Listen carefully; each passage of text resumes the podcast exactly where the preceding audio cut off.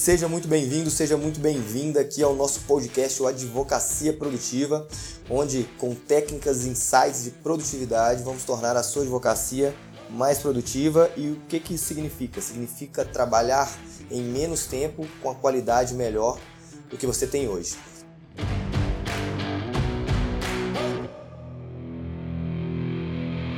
Estamos aqui hoje, eu, Reile Gomes. E eu, Robert Oliveira. E nós vamos falar por qual motivo nós criamos esse podcast e quais são os maiores problemas da advocacia aqui na produtividade. Aquele advogado que sempre deixa o prazo para a última hora, fica dependendo do PJE e vamos traçar aqui algumas soluções para isso. Trabalha 15 horas por dia e não consegue terminar as coisas, né? É verdade. Final de semana aí tá com um notebook ao invés de, na, na beira do, do clube aí. E... Sem conseguir aproveitar a família às vezes, então nós vamos demonstrar aqui alguns dos problemas e, e como o advogado pode melhorar a produtividade no seu trabalho. Então vamos lá. Os erros ou as queixas mais comuns e as maiores reclamações são exatamente essas. É, não tenho tempo para nada, o meu dia deveria de ter mais do que 24 horas, trabalho o dia todo, porém tenho a sensação de que não fiz o que realmente deveria fazer. Ao muitos advogados, o sonho deles é lotar a sua agenda e quando lotam a agenda descobrem que realmente eles não queriam lotar a agenda, eles queriam eram ter mais clientes, é, ter mais honorários, mas não definitivamente lotar as suas agendas de modo a que fazer a sua agenda profissional o seu dia, ao invés de passar tempo com a sua família, fazer as coisas que realmente ama, estudos, ele passa tempo trabalhando. Legal, então vamos lá. É, primeiro ponto é tempo na vida do advogado. Como o advogado pode é, melhorar a utilização das horas que ele tem no dia, Rei? É o seguinte, o, o, o que mais eu vejo que falta aí nos advogados e na população de um modo geral é a falta de planejamento, a falta de programação, de saber realmente o que vai fazer. A maioria dos advogados sentam é, chegam para trabalhar, sentam na frente do seu computador e aí parece aquele mundo de tarefas, aquele mundo de, de coisas para fazer e a pessoa fica tão perdida que acaba tentando fazer tudo, mas na verdade não faz nada. E faz tarefas que não necessariamente precisavam ser feitas naquele dia, tarefas que não eram importantes, tarefas que poderiam ser feitas posteriormente, tarefas que poderiam serem feitas depois. E por que fazem isso? Justamente porque são mais fáceis do que as tarefas que realmente precisam ser feitas. É, falando aqui para advocacia, por exemplo, um advogado tem que fazer um recurso extraordinário, ou tem que fazer um recurso de revista no trabalhista, ou um recurso especial no civil, é um recurso chato, é um recurso penoso, é um recurso técnico. Você tem que, além de delimitar o direito, juntar uma, uma série de jurisprudências lá válidas, uma série de requisitos muito formal. O cara sempre deixa aquilo para fazer no final e vai fazer lá uma petição inicial, vai fazer um embargos, vai olhar redes sociais, responder vários e-mails, res responder vários e-mails. Eu vejo, eu acho que o ponto principal que ocupa o tempo do advogado, que faz com que ele trabalhe mais do que deveria, é alternar a, a execução de uma atividade que é uma atividade importante com outras atividades que exatamente essas que você contou. Então ele começa a atividade que ele precisa entregar, que é mais complexa, mas durante essa atividade ele abre o e-mail, vai verificar um e-mail, aí para ali para responder alguma coisa, ou simplesmente é interrompido, interrompido e perde completamente a linha de raciocínio, demora a voltar para o raciocínio que ele estava, ou o WhatsApp é aberto durante a execução de uma, de uma tarefa, por exemplo, ou qualquer outra rede social, que toda vez que aquele celular vibra ou que aparece a notificação na tela também desvia o foco. Isso faz com que uma atividade que poderia ser executada em 6, 8 horas demore 2, 3 dias ocupando completamente o tempo do advogado. Aí chega o final de semana, ele precisa entregar na segunda-feira e precisa ocupar o final de semana dele também para poder executar essa tarefa. Então, é, eu acho que os pontos principais que fazem com que o tempo do advogado não é que falta tempo, é que o tempo é mal aproveitado, é exatamente é, o que foi falado por você, que o advogado ele pega às vezes a, deixa a tarefa complexa para o final do prazo e precisa ficar ali debruçado 12, 15 horas direto para terminar aquela tarefa. A interrupção durante a execução de uma tarefa complexa, então seja por rede social, por é, ficar olhando caixa de e-mail o tempo todo. E a falta de planejamento. que é o que engloba tudo isso. Então, se o advogado tem ali, durante a semana dele ou do mês dele, peças para entregar, prazos para cumprir, clientes para atender, reuniões para fazer, e ele não faz a menor ideia de em qual sequência ele vai fazer aquelas atividades, ou o que é mais importante, o que é menos importante, o que não precisa ser feito por ele. Então não existe nenhum planejamento do advogado quanto a isso. Ele sai todo dia de casa tendo seu escritório ou sendo trabalhando para algum outro escritório, ele sai todo dia de casa para decidir durante o dia o que, que ele vai fazer e embola todo o meio de campo. Né? E essa questão de prazo mesmo é, não deveria ser esse tormento todo, porque na advocacia os prazos variam entre 5, 8, 15 dias úteis, salvo um ou outro prazo que é um pouco menor, mas uhum. o que a gente trabalha aí é, é nisso.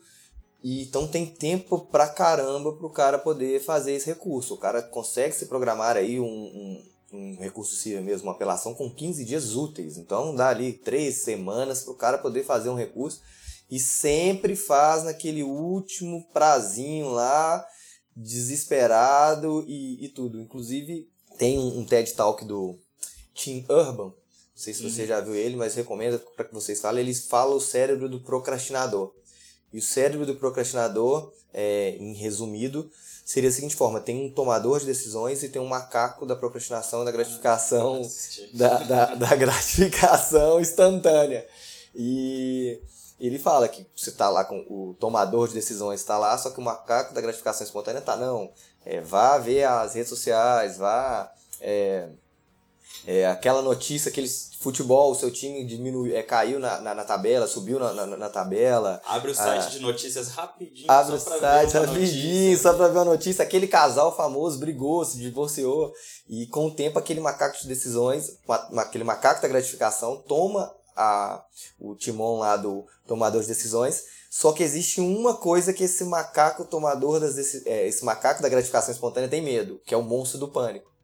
E o monstro do pânico é exatamente o último dia do prazo, é exatamente o último dia da, da é, pra você poder estudar para uma prova, exatamente o último dia para você poder pagar uma conta, e aí nesse momento que o tomador, que, o, que o monstro do pânico chega, que o macaco é, consegue, espanta esse macaco, tomador de decisões vem, é, assume de novo o, o, o leme que você consegue fazer. Então, é, por que, que você não tomar essa decisão antes, se programar, fazer a coisa com calma, porque por mais que esse monstro do pânico espante o macaco da gratificação espontânea, você vai fazer uma coisa apertada, um recurso técnico dessa, disso, igual nós mencionamos. É, você vai ter que fazer um recurso com a qualidade pior do que você se programar, pesquisar se jurisprudência com uma certa antecedência, o que pode prejudicar o seu cliente e, consequentemente, os seus honorários no final daquilo tudo. Né? Se você trabalha por êxito, você vai ganhar menos. Se você trabalha por é, consultoria, por um valor mensal recorrente, o seu cliente tende a não gostar do seu serviço e contratar outro escritório. É, só complementando a, o, o que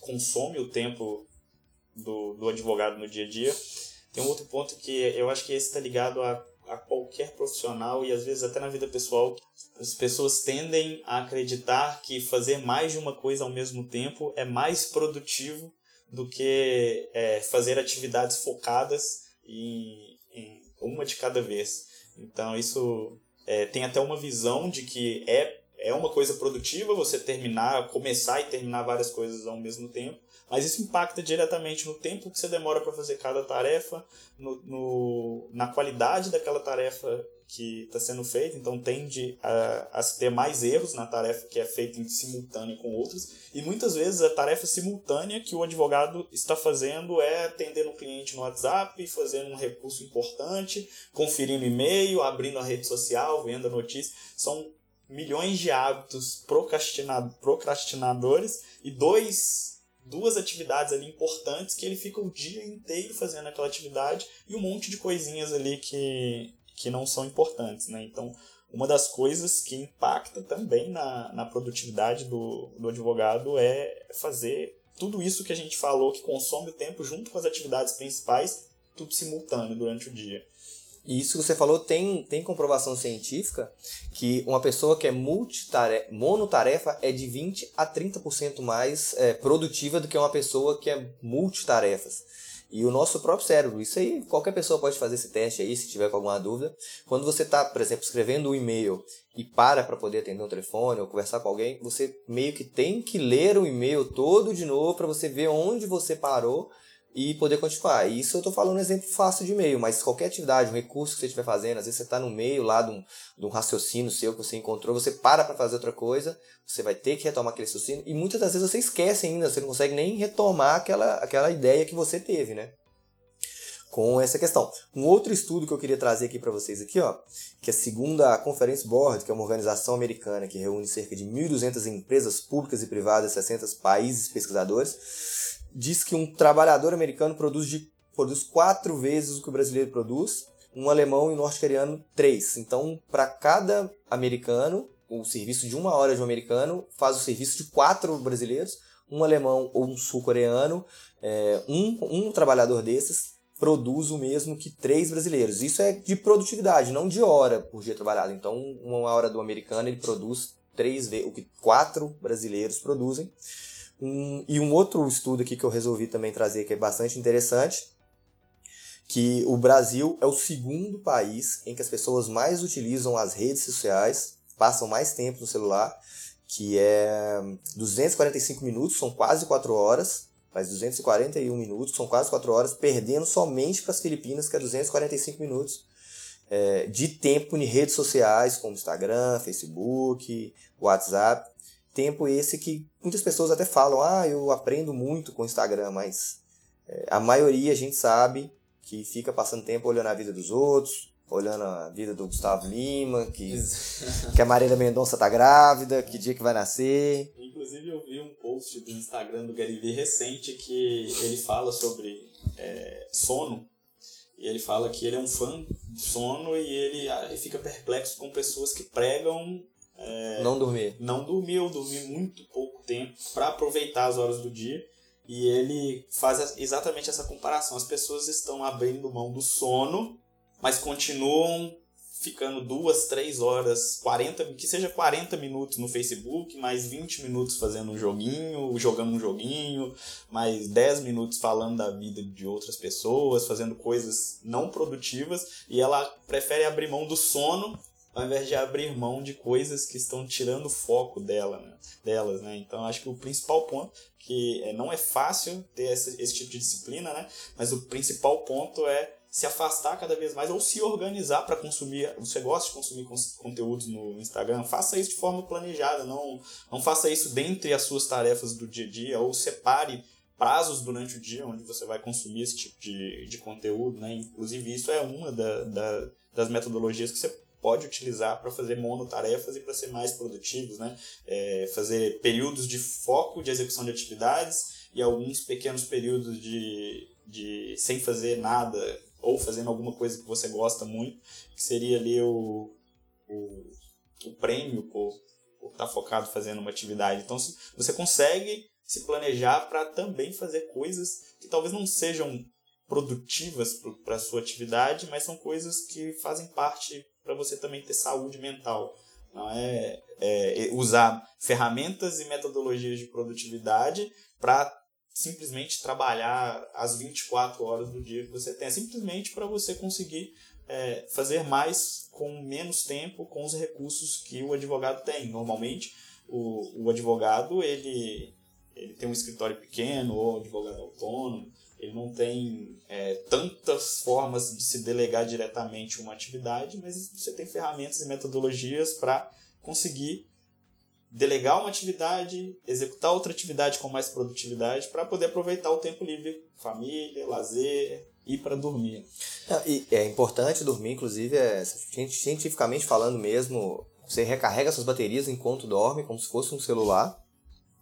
E uma questão que talvez explica isso muito bem dessa questão das redes sociais é a questão que quando você está é, nas redes sociais, você posta uma foto, que você é, coloca um conteúdo, aquela foto sua lá bacana na, na, na praia, curtindo, as pessoas comentam aquilo, você recebe curtidas, aquilo gera dopamina no seu cérebro, e essa substância é a mesma substância que se gera com álcool, e, é, e drogas. Então, quando você está com o telefone ali, que você posta aquela foto, você volta lá de 30 em 30 segundos, de 1 em 1 minuto, você recarrega para ver se tem uma curtida. E quando realmente tem uma curtida de alguém te elogiando, alguém que fala, nossa, que massa, que legal, você tá bonito, você tá bonita, aquilo é como se gerasse dopamina. Então, se a gente fosse fazer uma analogia com a questão de, de bebidas, se você está com o telefone ali recebendo curtidas, é como se tivesse com um freezer aberto cheio de bebida alcoólica e consumido aquilo tudo.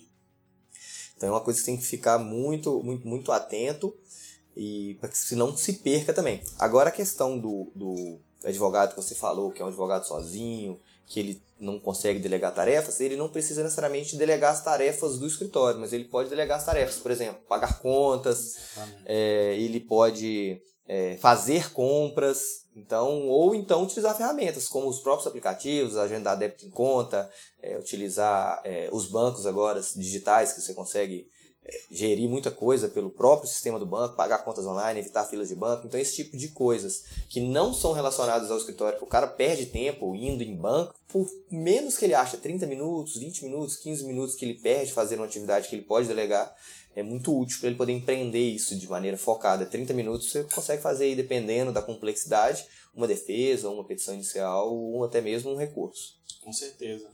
E aí que a gente chega agora, então, nós falamos todos os problemas, o que aflige, o que aflige os advogados e o que, que poderia fazer isso, quais, qual a solução que a gente poderia dar para o advogado para que ele otimize o seu tempo, seja mais produtivo, é, que, que a gente poderia falar com ele para ele poder. Que é o passo número um aí, ou o mais importante? Eu acho que o, o mais importante para melhorar a produtividade do advogado, acredito que você vai concordar, é o planejamento. Acho que talvez seja o mais importante o primeiro passo. É começar a ter hábitos e utilizar ferramentas de planejamento, tanto planejamento mensal, diário, semanal, para para no mínimo ele saber o que ele vai fazer, que hora vai fazer e quanto tempo ele vai demandar para cada atividade. Então, é, ter um momento, é, separar dias, por exemplo, na semana para se ter reuniões e deixar dias é, de produção, de a parte é, de produção de peça, de cumprimento de prazo, deixar pra, dias separados na semana para isso. Enfim, o advogado, acho que o primeiro passo, na minha opinião, é iniciar o hábito de planejamento. É, eu também acho, e vou um pouco mais além, talvez pela, pela minha formação em coach, que está um pouco banalizada, apesar de que eu tenho duas profissões que são banalizadas, advogado, advogado e coach. Advogado é tido como, como ladrão e coach é tido como charlatão. Mas é, é, o que a gente aprende, o que a gente mais desenvolve no, no, no nas formações, eu estou na minha quarta formação agora, é a questão do propósito. As pessoas falam, ah, propósito, propósito, mas é isso faz toda a diferença na hora de você escolher.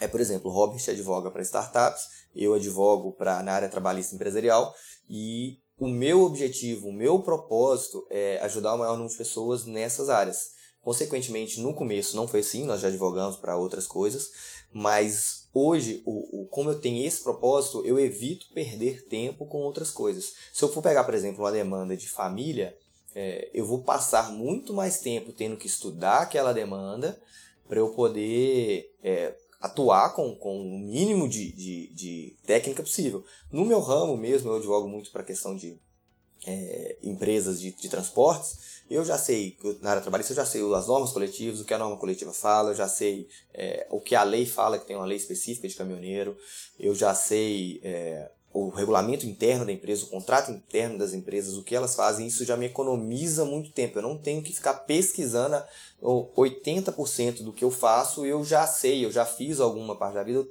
não tenho que pesquisar muito. E isso me ajuda bem. E outra coisa que eu queria fazer, uma analogia muito bacana, que eu acho que é, o, que é um, ponto-chave aqui. Você já viu aquelas pessoas quando tem um objetivo muito grande, por exemplo, de saúde? Uma pessoa que precisa de comprar uma cadeira de roda ou precisa de um medicamento que é muito caro, 100 mil, 200 mil reais, a pessoa tem que conseguir aquilo em um mês. Quando a pessoa tem um propósito, quando a pessoa empenha naquilo, ela acha maneiras, ela faz rifa, ela faz posts no, no, no, Facebook, roda grupo de WhatsApp, roda grupo no Instagram, e a pessoa em pouco tempo não juntou a vida inteira 100 mil reais, em duas semanas a pessoa junta 100 mil reais. Lógico que tem a comoção da situação que as pessoas mudam, mas quando a pessoa tem um objetivo, a pessoa tem um propósito, ela faz aquilo acontecer, ela encontra maneiras de fazer aquilo acontecer, ao invés de você, ah, eu vou só trabalhar, vamos supor que você trabalha no escritório, ah, eu vou ir trabalhar, por que, que você levanta da cama naquele dia, ah, para receber um salário no final do mês? Não, que seja, eu vou levantar hoje, eu vou trabalhar, eu vou ser produtivo, porque eu quero dar uma festa de 15 anos para minha filha, eu quero comprar um carro importado, é meu sonho, eu quero comprar um iPhone 10, que seja o seu propósito, o seu objetivo, que seja for comprar um iPhone 10, eu quero ter 10, é, 10 clientes, eu quero viver da advocacia, mas você tem que ter pelo menos um propósito, um objetivo, e esse propósito e objetivo a gente faz o planejamento dele, não é só ter um desejo, mas você tem que planejá-lo,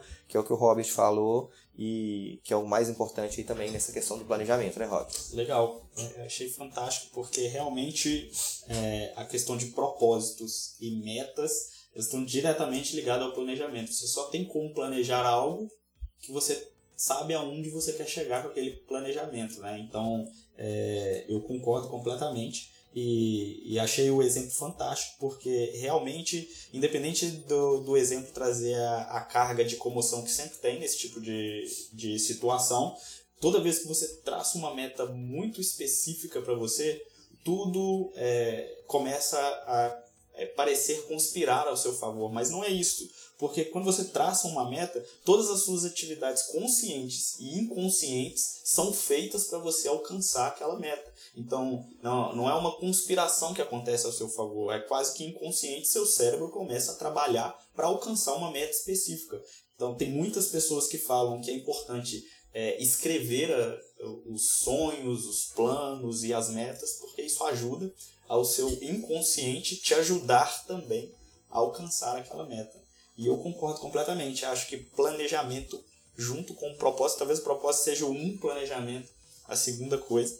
Então, primeira coisa que o advogado precisa fazer para melhorar sua produtividade na profissão é encontrar o seu propósito macro, encontrar suas metas que você deve alcançar e planejar desde as suas atividades do dia a dia até como você vai alcançar aquelas metas e aqueles sonhos que, que ele tiver.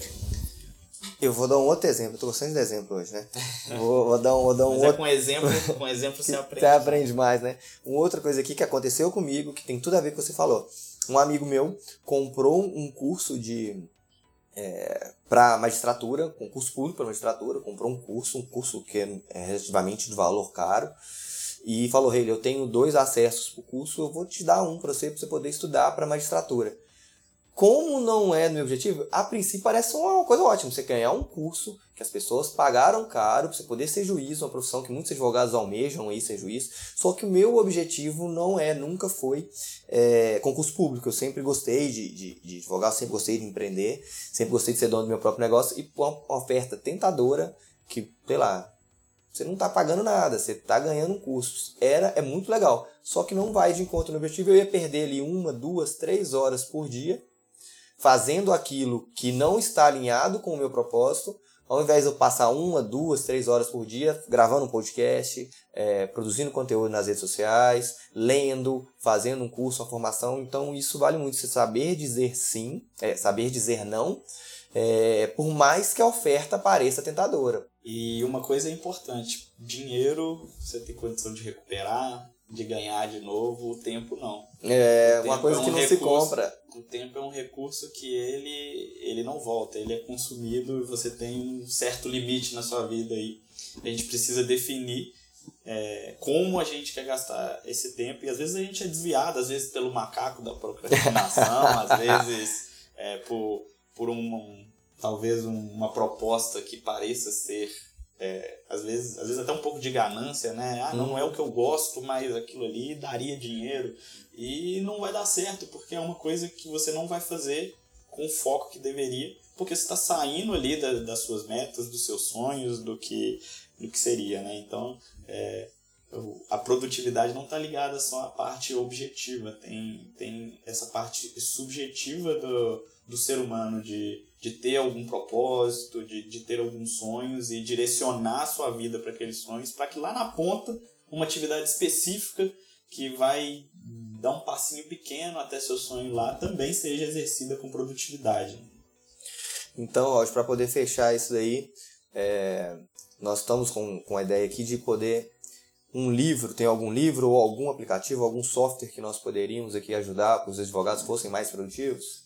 É, eu, eu, acho que um, um livro legal para se iniciar a quem está buscando é, é, ser mais produtivo é o livro Trabalhe Quatro Horas por Semana, do Timothy Ferris que ele, ele ensina, a base do livro, ele ensina realmente a terceirizar e delegar atividades, que foi o que o rei disse no início, que não estão diretamente ligadas ao seu, ao, ao seu trabalho ali, é, principalmente essas atividades, né? para que você possa fazer as atividades mais importantes e para que você possa utilizar as horas do seu dia para fazer outras coisas, projetos paralelos, é, lazer, é, para que você consiga ter tempo suficiente para fazer outras coisas. E no livro ele traz vários conceitos que muitos deles nós vamos trabalhar aqui durante os próximos episódios também, mas ele ensina de forma prática como delegar atividades que podem te tornar, é, delegar e automatizar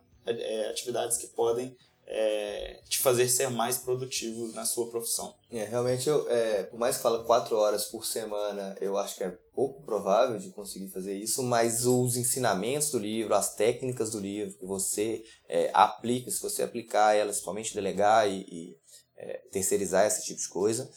É, mas é isso aí então, a gente fica aqui por hoje. É, você pode, você nos encontra nas redes sociais. A dica do livro a gente vai deixar nos comentários se você estiver ouvindo aí no, no, no Spotify ou em qualquer outro aplicativo de podcast que você esteja vendo. E se você gostou, por favor, é, espalhe isso para seus colegas advogados. Se isso te ajudou, é, compartilhe para que mais advogados também é, sejam ajudados. É, e deixa aí um, um, marca a gente nas redes sociais, deixa um direct pra gente. E qualquer dúvida, qualquer sugestão, qualquer é, tipo de episódio que vocês queiram que a gente fala, marque aí Robert e eu nas redes sociais, que vai estar tá aí tudo certinho. É, a minha é arroba ADV acima da média. A sua é qual, Robert? Arroba Oliveira Robert. Então é isso aí, gente. Fica assim. Até a próxima e tenha uma semana totalmente produtiva. Um abraço.